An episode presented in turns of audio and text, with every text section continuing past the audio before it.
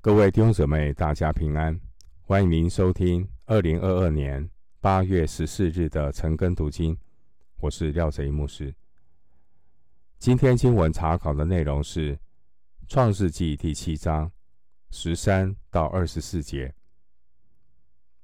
创世记》第七章十三到二十四节内容是：挪亚全家遵照神吩咐，带着活物进入方舟。洪水泛滥地上一百五十天，除灭了所有的生灵。我们来看第七章十三节。正当那日，挪亚和他三个儿子闪、含、雅弗，并挪亚的妻子和三个儿妇，都进入方舟。挪亚和他的儿子们都是一夫一妻。全家总共八口，可以参考彼得前书三章二十节。挪亚全家一起进入方舟，他们都是一夫一妻。即便创世纪四章十九节说到该隐的后裔以诺开始了一夫多妻，然而挪亚和他的孩子们并没有。同流合污，仍然坚守神设立婚姻的制度，一夫一妻。所以，我们一定要在这个荒离悖谬的时代当中站稳圣经的真理。我们要在圣经的真理里面立定。腓利比书二章十五节说：“使你们无可指摘，诚实无畏。”在这弯曲被谬的时代，做神无瑕疵的儿女，你们显在这世代中，好像明光照耀。回到经文，《创世记》七章十四节，他们和百兽各从其类，一切牲畜各从其类，爬在地上的昆虫各从其类，一切禽鸟各从其类。都进入方舟。经文十四节列出出现了这些动物的类别，对照创世纪一章二十五节那个地方所描述神创造所列举的动物类别是相同的。这些动物的类别包括百兽、牲畜和爬在地上的。以及一切的禽鸟类，这表示上帝借着方舟拯救的计划，除了挪亚一家八口，也包括各类神所创造的动物。回到经文，《创世纪》第七章十五节：凡有血肉、有气息的活物，都一对一对的到挪亚那里。进入方舟。目前在地球上发现的动物物种约有一百五十万种，那大部分是昆虫类和水生动物。水生动物或是两栖动物可以在水中生存，而昆虫也可以通过虫卵的形式生存下来。所以估计。大约有三千多种的爬行类，九千多种的鸟类和四千五百多种的兽类需要进入方舟，总共约一万七千多种。按照成年动物的平均体型来计算，方舟的设计可以容纳这些的动物。回到经文。创世纪七章十六节：凡有血肉进入方舟的，都是有公有母，正如神所吩咐挪亚的。耶和华就把他关在方舟里头。经文说：“耶和华就把他关在方舟里头。”这句话，一方面是表明进方舟得拯救。这是神亲自的保守看顾。另外一方面，神亲自关闭方舟的门，是要向当时不悔改的世人表明，神恩典的大门已经关闭，神宽容的时间，给世人悔改的机会已经过去了。参考马太福音二十五章十到十三节。十六节经文说：“神呢，吩咐挪亚进方舟。吩咐挪亚进方舟的是神。”十六节说：“把挪亚关在方舟里的是耶和华。”圣经用“神”这个名称，表明神的大能和权柄。神吩咐。神说有就有，命立就立。然后十六节，我们看到出现耶和华这个名称。圣经用耶和华这个名称，表明神的信实和怜悯。挪亚全家得救，完全是出于神的怜悯和恩典。今天，如果不是神的怜悯，把信徒关在基督里，我们和世人一样都会沉沦。所以感谢神的怜悯，感谢神的拣选的恩典。回到经文，《创世纪》七章十七节：洪水泛滥在地上四十天，水往上涨，把方舟从地上飘起。经文说：“水往上涨，方舟也往上飘起来。”这让我们可以联想我们的处境。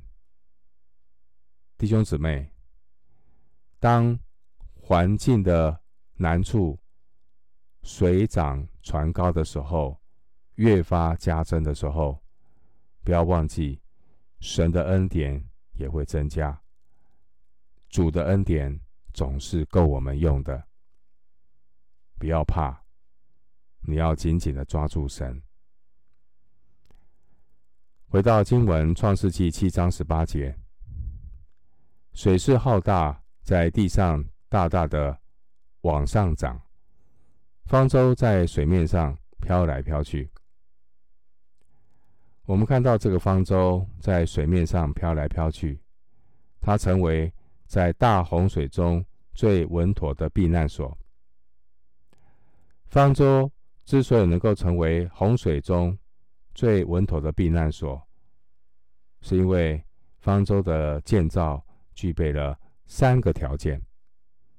第一，方舟是按照神的指示建造的。与上帝同工的人，必须要根据神话语的指示。按照神所指示的方式来建造方舟，按照神的指示建造，才能够抵御风浪和漩涡。方舟建造的尺寸都是神的指示，这也保证方舟的稳定安全。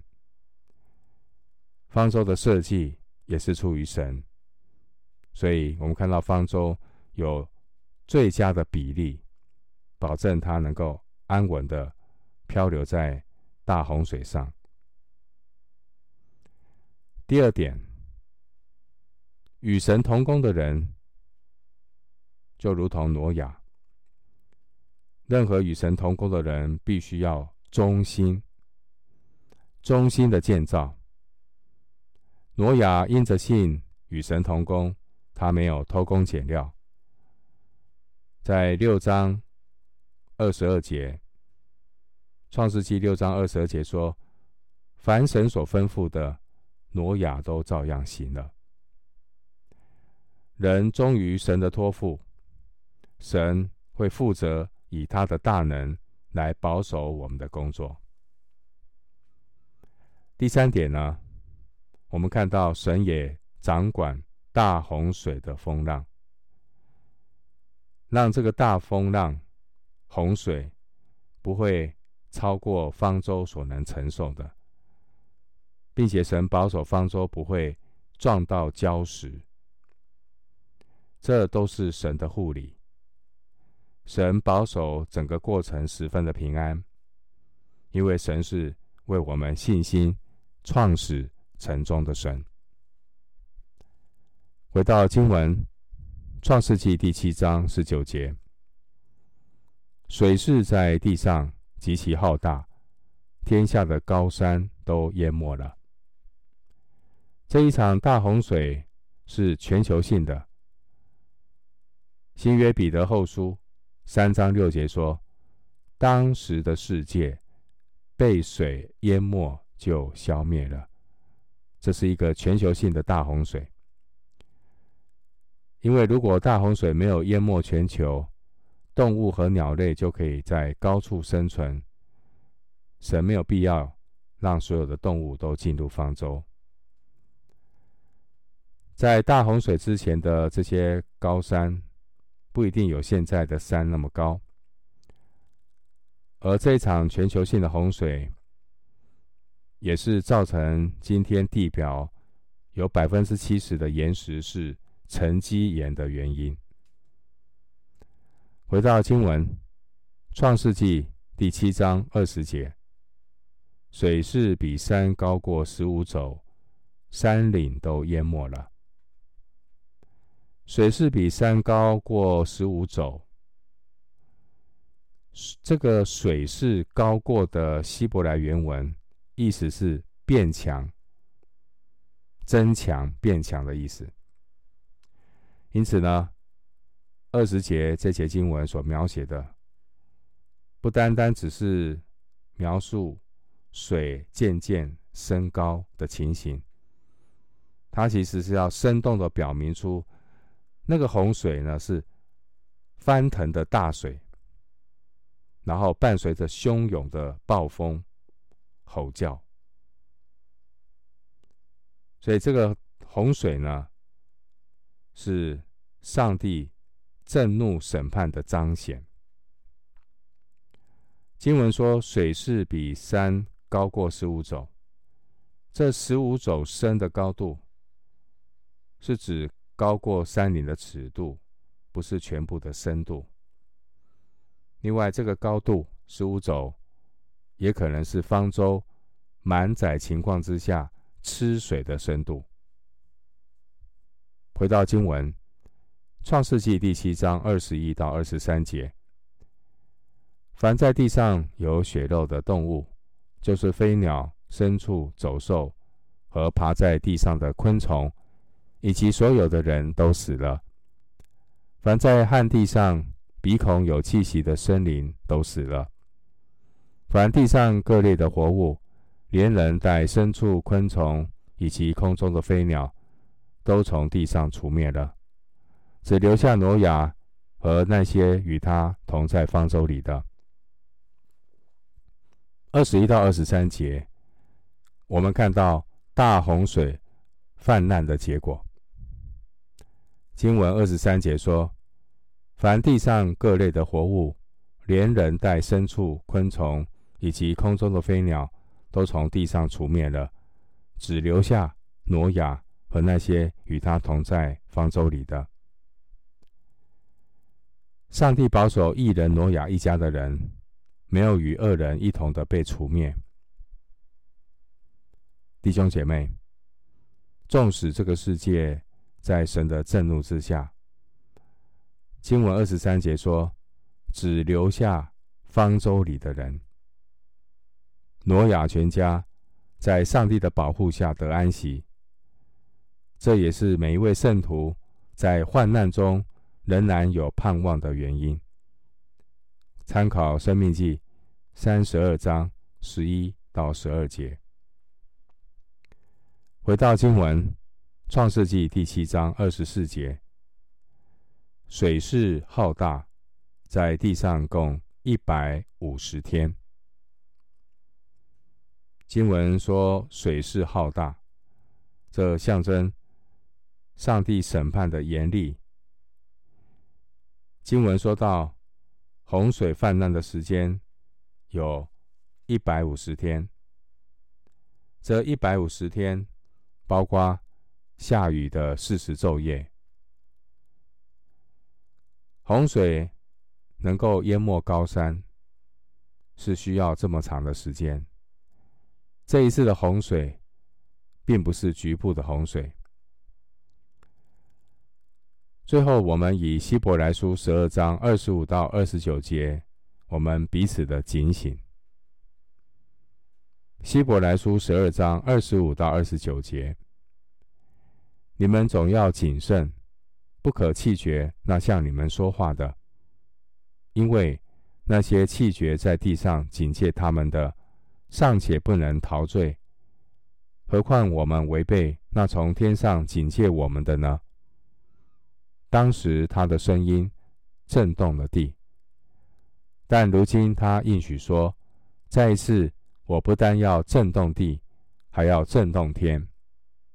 这再一次的话，是指明被震动的，就是受造之物都要挪去，使那不被震动的长存。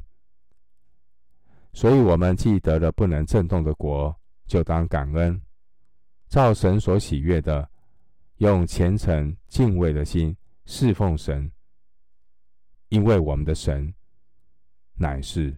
烈火。希伯来书十二章二十五到二十九节，我们今天经文查考就进行到这里。愿主的恩惠平安与你同在。